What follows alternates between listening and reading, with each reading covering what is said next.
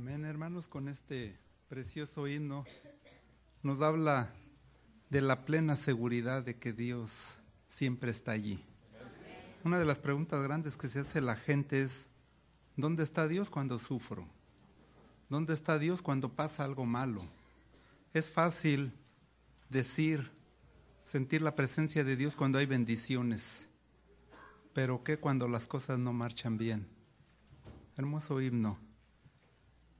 Y eso nos hace recordar que hace 11 años se esperaba algo difícil. Se esperaba algo que iba a cambiar el mundo.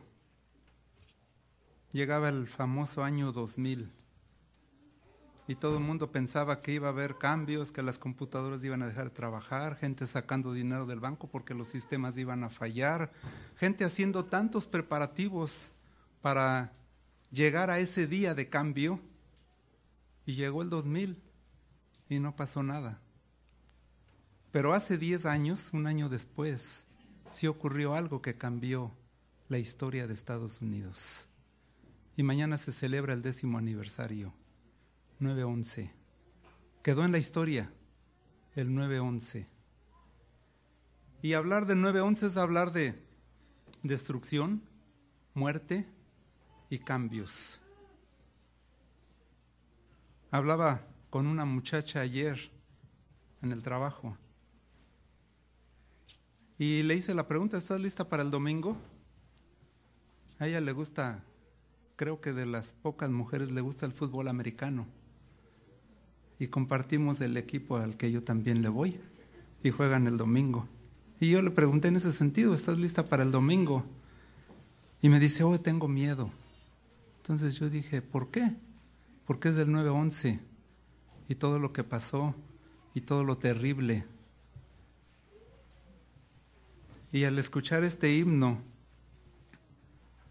viene a mi mente Isaías 41, una hermosa promesa, mis hermanos, una promesa de que el Señor siempre va a estar con nosotros. Isaías 41, verso 10 dice, no temas porque yo estoy contigo.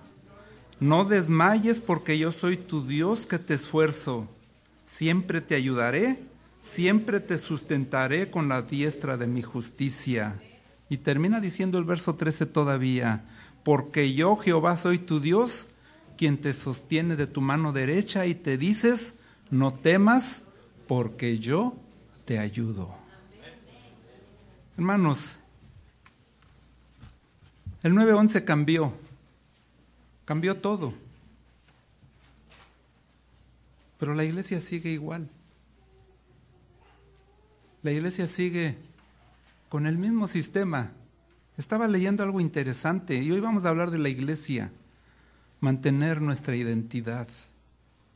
Saben que cuando olvidamos nuestra identidad, perdemos. Lo más terrible que le puede pasar económicamente a alguien es que le roben su identidad. Y viene una serie de problemas, mis hermanos. Y como iglesia, nosotros debemos también mantener nuestra identidad. Dios creó la iglesia con un propósito, ¿verdad? Y nosotros debemos de mantener siempre ese propósito para el cual fuimos creados. Ahí mismo en Isaías, vamos a ver en el capítulo 43, nada más pásenle una hoja si es que buscaron Isaías 41. Vamos a ver en Isaías 43. En el verso 10 al 12, ahí está la misión y estamos en el Antiguo Testamento, mis hermanos, pero ahí está la misión de la iglesia predicha. Y ahorita vamos a ver en el Nuevo Testamento cómo está confirmada. Dios tiene un plan para este mundo. Y aunque venga el 9-11 y aunque vengan situaciones, claro, pueden tocar nuestros corazones, pueden llenarnos de un poco de estrés, pueden llenarnos de preocupación tal vez, pero Dios está en control. Y dentro de su iglesia lo mismo, mis hermanos. Dice Isaías 43:10, el plan de Dios para la iglesia, vosotros sois mis testigos, dice Jehová, y mi siervo que yo escogí para que me conozcáis y creáis, y entendáis que yo mismo soy. Antes de mí no fue formado Dios, ni lo será después de mí. Yo, yo Jehová, y fuera de mí no hay quien salve. Yo, dice el Señor, nadie más que yo es el que da la salvación. Dice el verso 12, yo anuncié y salvé e hice oír y no hubo entre vosotros Dios ajeno. Vosotros pues sois mis testigos, dice Jehová, que yo soy Dios. ¿Vosotros sois qué? Mis testigos. ¿Ustedes creen en las casualidades, hermanos? ¿Ustedes creen que cosas suceden por casualidad? No. Tanto bueno como malo ocurre por alguna razón. Y por eso mi verso favorito es Romanos 8:28. ¿Verdad? Porque a los que aman a Dios, todas las cosas les vienen a bien. Yo le he agregado, ya sean buenas o malas, todas las cosas vienen a bien. Me preguntó una vez una hermana, pasaba una situación difícil. ¿Y dónde está lo bueno en esta situación que atravieso? Le dije, no sé, hermana. No sé, pero de una cosa sí estoy seguro que esto va a ser para una bendición para usted. Yo no soy Dios para ver lo que Él está viendo, pero si Dios permite que algo pase en tu vida, es porque es para tu bien. Yo tampoco creo en las casualidades. Y esta mañana me, dio gusto que no quitaran lo de la escuela sabática. ¿Para qué vives? Entidad de la iglesia, la identidad de la iglesia. ¿Para qué existimos como iglesia, hermanos? ¿Ustedes se han puesto a pensar? ¿Para qué existimos como iglesia?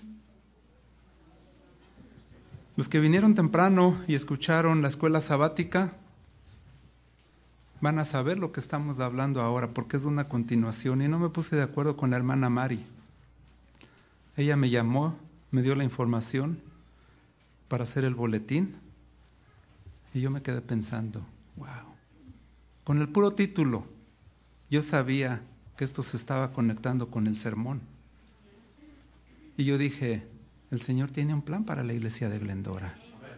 Y hoy lo vamos a compartir, mis hermanos. Vamos a buscar, esta era, les dije, el antecedente, en el Antiguo Testamento, el plan de Dios para la iglesia. Ahora en el Nuevo Testamento, Mateo 5:14. Y fue el texto que usó la escuela sabática. Buena coincidencia, ¿verdad? Mateo 5, 14 al 16.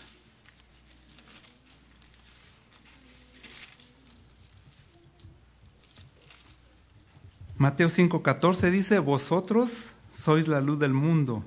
Una ciudad asentada sobre un monte no se puede esconder, ni se enciende una luz y se pone debajo de un almud, sino sobre el candelero y alumbra a todos los que están en casa.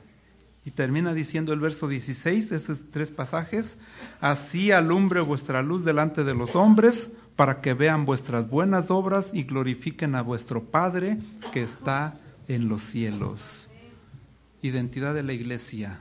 Vosotros sois la luz del mundo. ¿Y qué más? ¿Y qué más? Así alumbre vuestra luz delante de los hombres. Hermano, tienes que brillar. ¿Y tú para qué vives? ¿Para qué existimos como iglesia?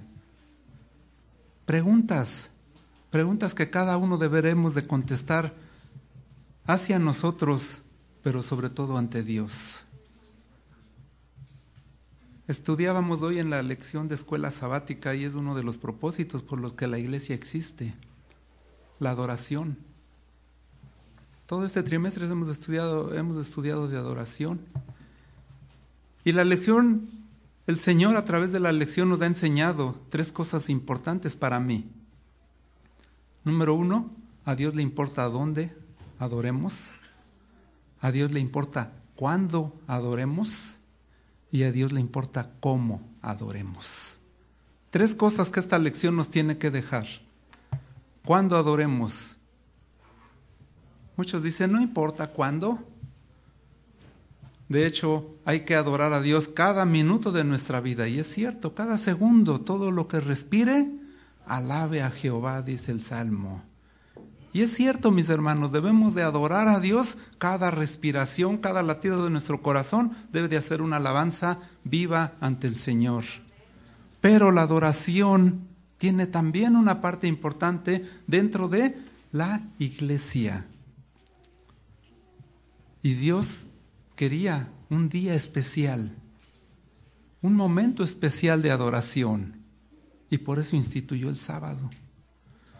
Y por eso dijo, ¿verdad?, que nos reuniéramos los sábados para adorarle. El enemigo, a través de mucha gente, dice, bueno, pero ¿qué importa el día? ¿No tenemos que adorar a Dios todos los días? Sí. ¿No tenemos que adorar a Dios en cualquier parte?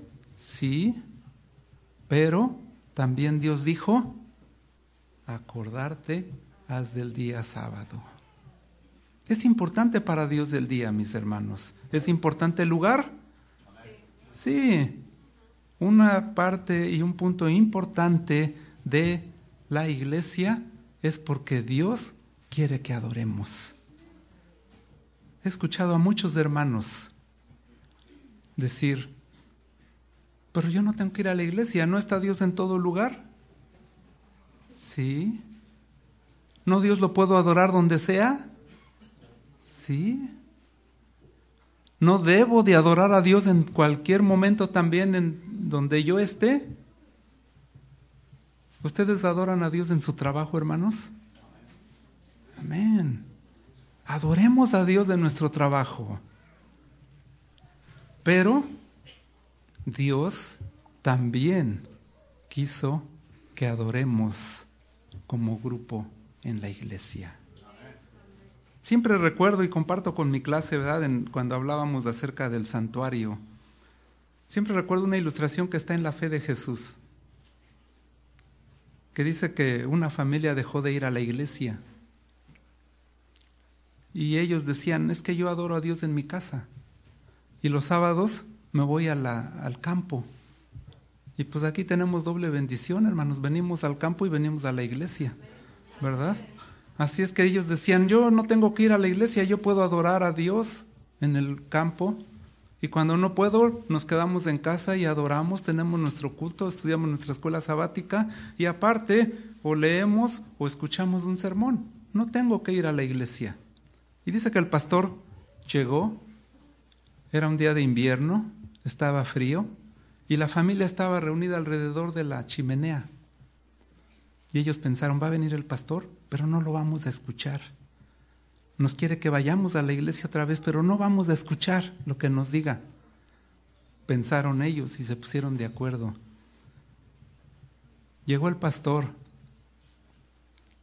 se sentó, estaban en la chimenea, las llamas ardiendo, la madera prendida, y dice que el pastor no dijo nada.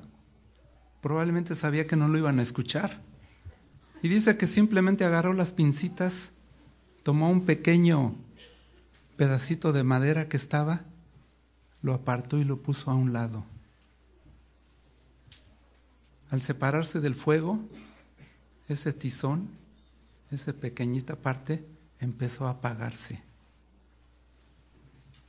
Dice que la familia le dijo, gracias pastor, ya entendimos el mensaje. No tenemos que separarnos del fuego. Sin palabras, ellos entendieron. Y mis hermanos, podemos adorar a Dios de nuestra casa. Podemos decir, no voy a la iglesia, me quedo, voy a hacer lo mismo. Es más, ahora con los canales de cable o las antenas que venden, puedo oír sermones de la iglesia que yo quiera. Puedo escoger si escucho a Carter, puedo escoger, escoger si escucho Loma Linda, el sermón de varias iglesias yo los puedo ver. Y puedo decir, hasta a lo mejor está mejor que el sermón que va a dar allá el hermano Román. Mejor hoy no voy, me quedo aquí. ¿verdad? Pero mis hermanos, el día que tú empiezas a alejarte, la palabra de Dios no se equivoca, mis hermanos.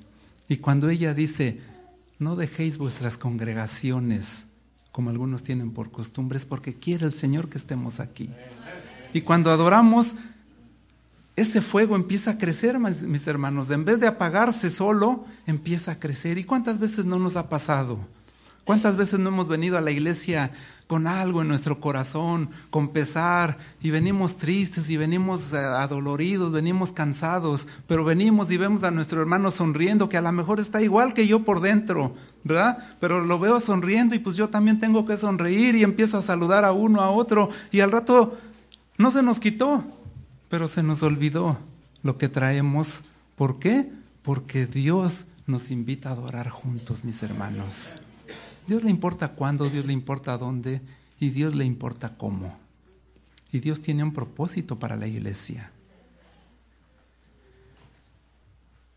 Vamos a tomar, nos quedan como 10, 15 minutos. Voy a tratar de tomar 5, no más de 10 más. Porque esto era la introducción, hermanos. Y falta el sermón. Pero a Dios le importa cómo. Y hay orden. Y yo no creo Muchas veces yo lo hice, hermanos. Yo siempre decía, como muchos dicen, es que es el día del Señor y no importa el tiempo. Pero va uno aprendiendo. Y he aprendido que sí importa el tiempo. He aprendido que hay hermanas, hermanos enfermos y que estar más de 40 minutos sentados es difícil para ellos. Había una hermana en la iglesia que Ahora sí que como decía el pastor, ¿hasta qué horas puedo predicar? Y ella no lo decía, decía, pero su, actitud lo hacía. Decía, usted puede predicar hasta la hora que quiera, pero yo a las 12 me voy. ¿Verdad? Y la hermana fielmente a las 12 salía y un día dije, bueno, ¿por qué la hermana se va? En la esquina, a, la puerta de la iglesia estaba una estación del bus, una parada del, del autobús. Exactamente a las 12.03 pasaba el autobús. Y si no lo tomaba esa hora, tenía que esperar casi dos horas para que pasara el siguiente. Entonces yo pensé y dije, ¿por qué tenemos que privar a esas personas de escuchar el mensaje? Porque es el día del Señor y no importa la hora que acabemos. A Dios le importa cómo y Dios es un Dios de orden. Hoy veníamos hablando en el carro y dice mi esposa al, comentar un poquito de la lección, dice, ¿será que a Dios le preocupan las normas de la iglesia adventista? Y le dije, claro que sí, claro que sí le importan, porque Dios es un Dios de orden. Así es que hermanos, no voy a pasarme, les voy a pedir no más de 10 minutos, son 10 para las 12, a las 12.10 a más tardar, espero que nos estemos eh, despidiendo. Amén. Eso me gustó ese amén.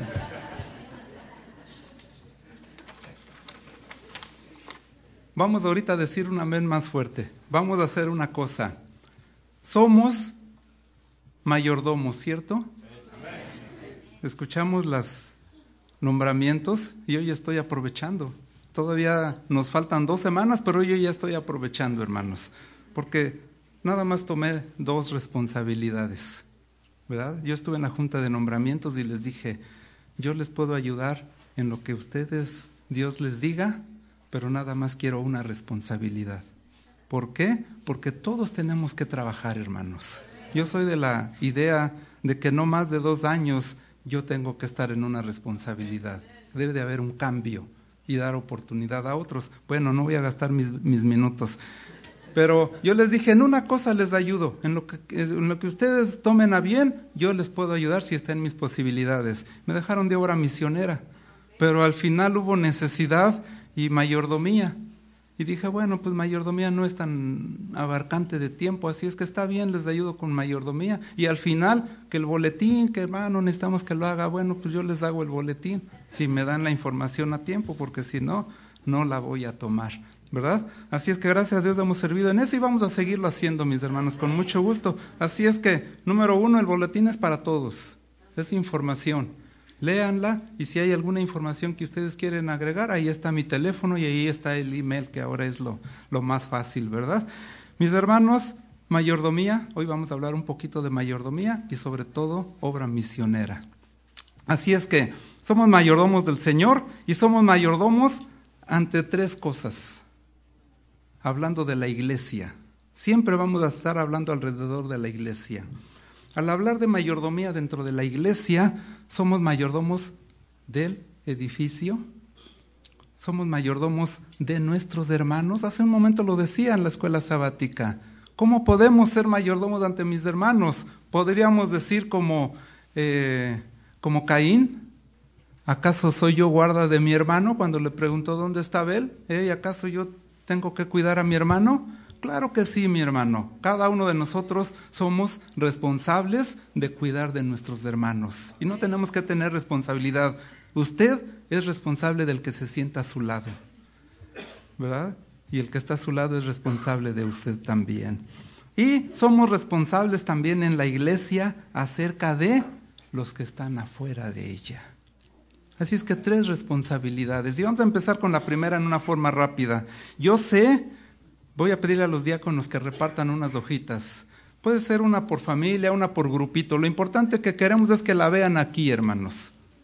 Y esto es algo que normalmente nunca se hace. Espero que no me corran de la iglesia.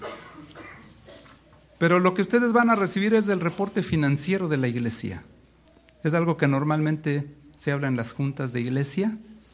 Es algo que regularmente, si acaso, se habla en un pleno de iglesia. Y yo sé que aquí hay amigos que nos visitan. Yo sé que hay personas que no son miembros de la iglesia. Y me decían los diáconos, no les damos a las visitas, denles también a las visitas, hermanos.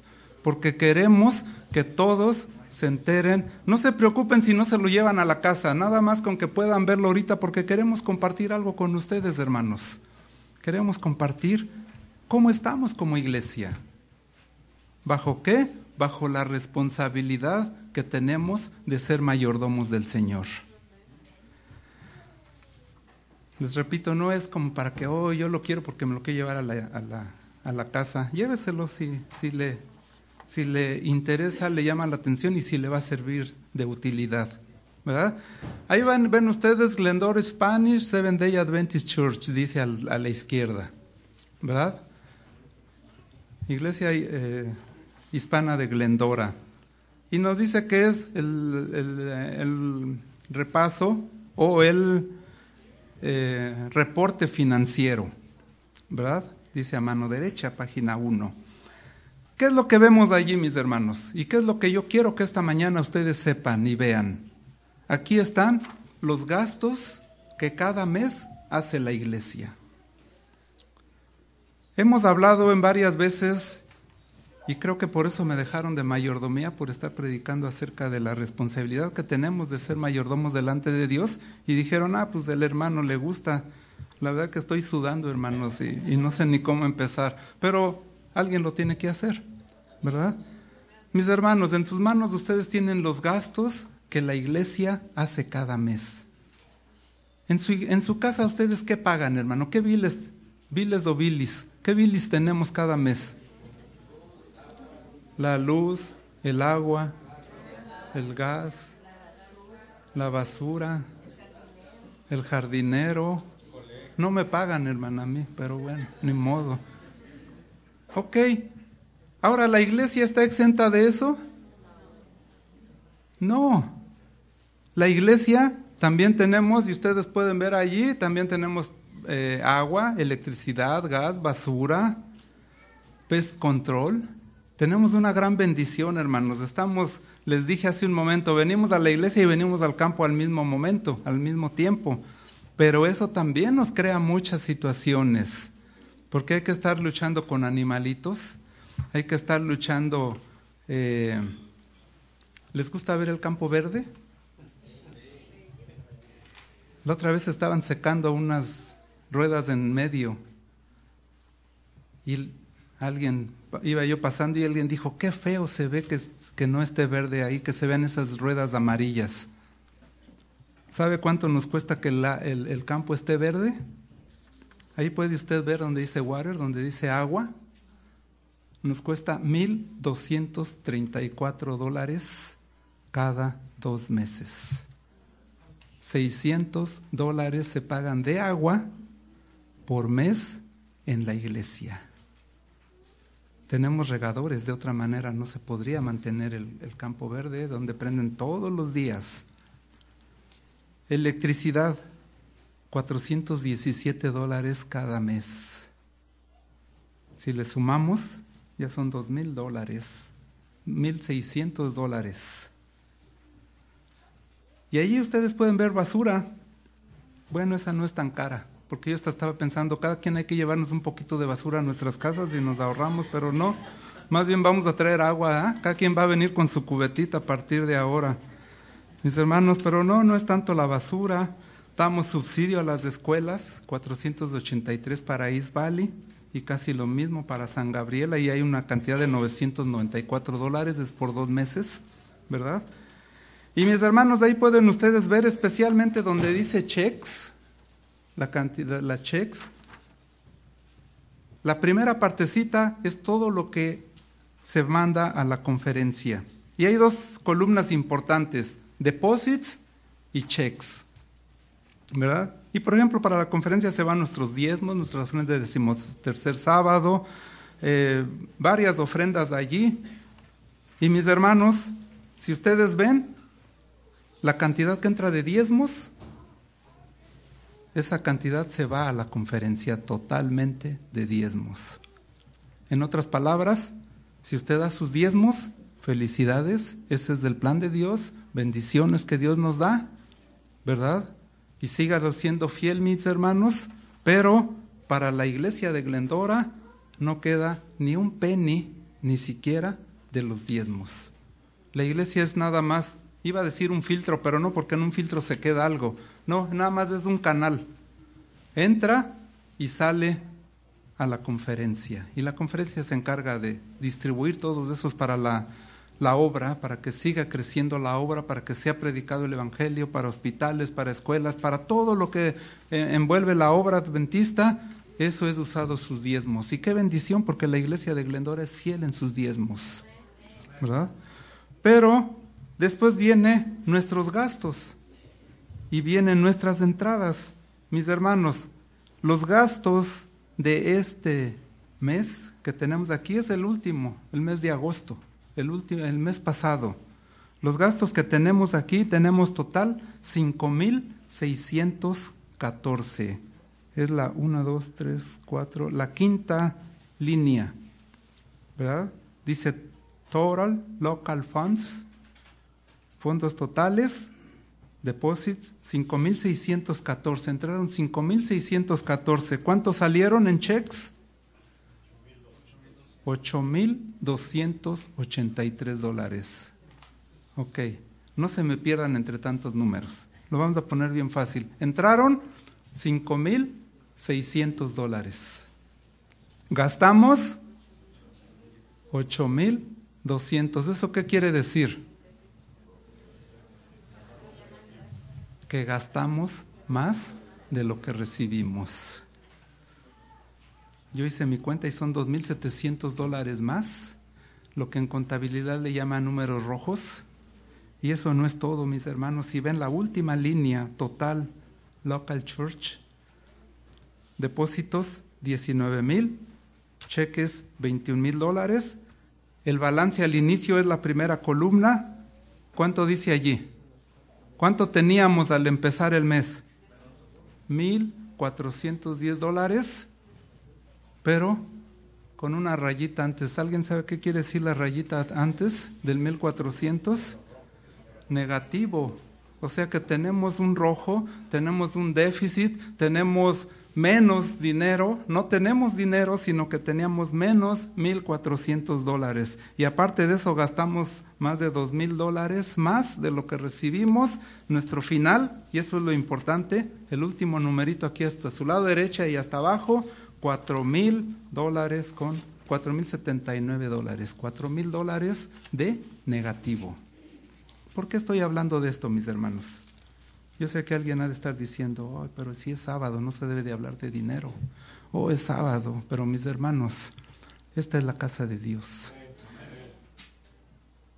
Cuando hay situaciones en nuestros hogares, ¿ustedes qué hacen? Se platica, se habla. Mi esposa se acerca conmigo y me dice, ¿sabes qué? No hay dinero. Y buscamos soluciones. No viene a la iglesia, no va con el vecino, no va con alguien a decirle, oye, ¿sabes qué? No tengo dinero. Porque el vecino le va a decir, pues yo tampoco. ¿Verdad? Mis hermanos, cuando hay una necesidad, ahora sigue como dicen, ¿verdad? Los trapitos se lavan en casa. Y aquí estamos en casa, mis hermanos.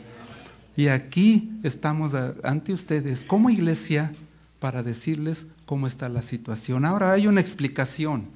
¿Verdad? Un poquito por qué pasó esto. Se hizo la construcción, se gastó un poquito más, bastante más de lo que se esperaba gastar y tuvimos que, para no parar, seguir gastando y gastando hasta que se acabó todo. ¿verdad? Pero esto, este informe nos está diciendo algo, mis hermanos, que necesitamos más apoyo de cada uno de nosotros.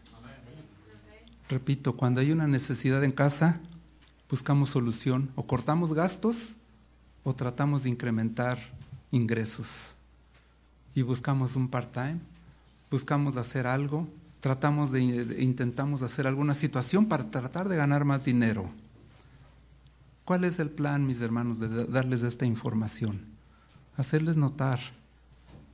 Le preguntaba yo a nuestra hermana Chávez, tesorera de la iglesia, Hermana, yo no quiero saber quién, porque no me, no me beneficia. No quiero saber quién, ni cuánto, ni cómo dan. Pero yo quiero saber qué porcentaje de la iglesia da ofrenda. Porque la ofrenda es lo que nos mantiene como iglesia. Porque la ofrenda es lo que nos da, da para los gastos necesarios. Tenemos planes para hacer obra misionera, hermanos. Y en la obra misionera se gasta dinero. La obra misionera requiere inversión, hay que invertir para ganar almas.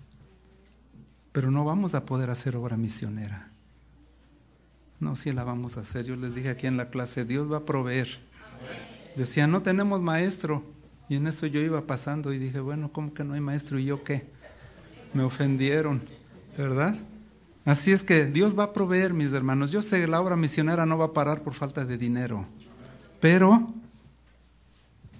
cuando yo le pregunté, hermana Chávez, ¿qué porcentaje de iglesia da ofrendas para mantener la iglesia? No diezmos, ofrendas. 25% hermana Chávez más o menos. Poquito menos, 20% de miembros sostienen la iglesia en sus gastos. Amén por el 20% pero 80% necesitamos su ayuda. Ahora, no es simplemente de hablar de dinero, mis hermanos. Yo quiero llevar esto al, al plano espiritual, que es lo importante. No el cuánto, no el por qué dar, sino el por qué espiritual. Hablábamos de adoración y al compartir con esta clase, alguien dijo, servimos a lo que adoramos. Y es cierto, ese fue un punto clave de la lección. Servimos a lo que adoramos. ¿Tú quieres adorar al Señor? Le vas a servir. Oí un concepto de cómo queremos a veces alimentar nuestro yo nuestro egoísmo.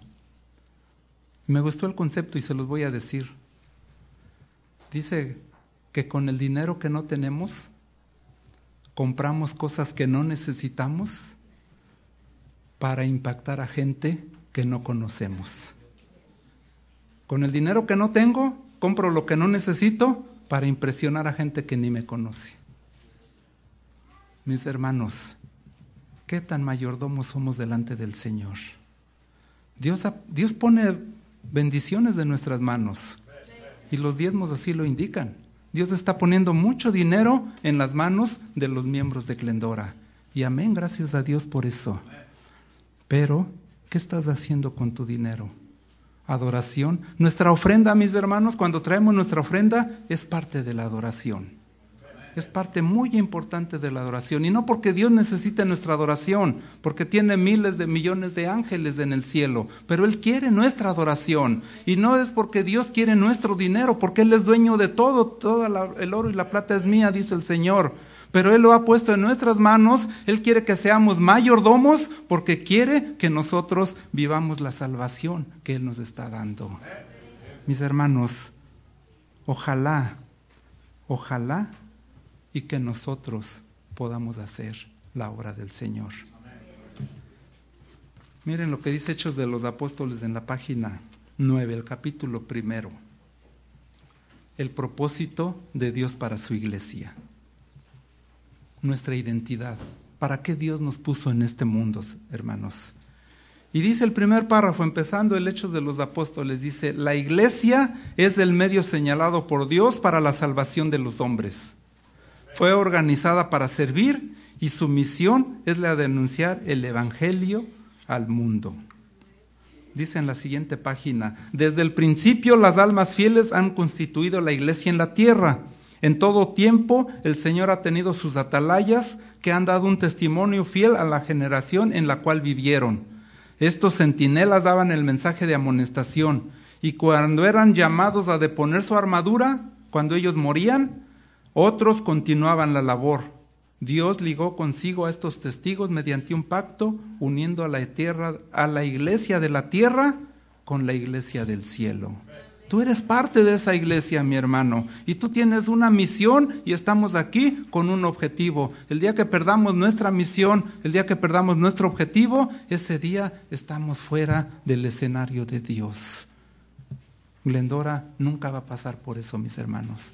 Glendora ha sido una iglesia fiel, seguirá siendo fiel y terminaremos donde el Señor quiere que esté. Dice en la página 11, por débil e imperfecta que parezca, me encanta esta cita, mis hermanos, por débil e imperfecta que parezca, la iglesia es el objeto al cual Dios dedica en un sentido muy especial su suprema consideración.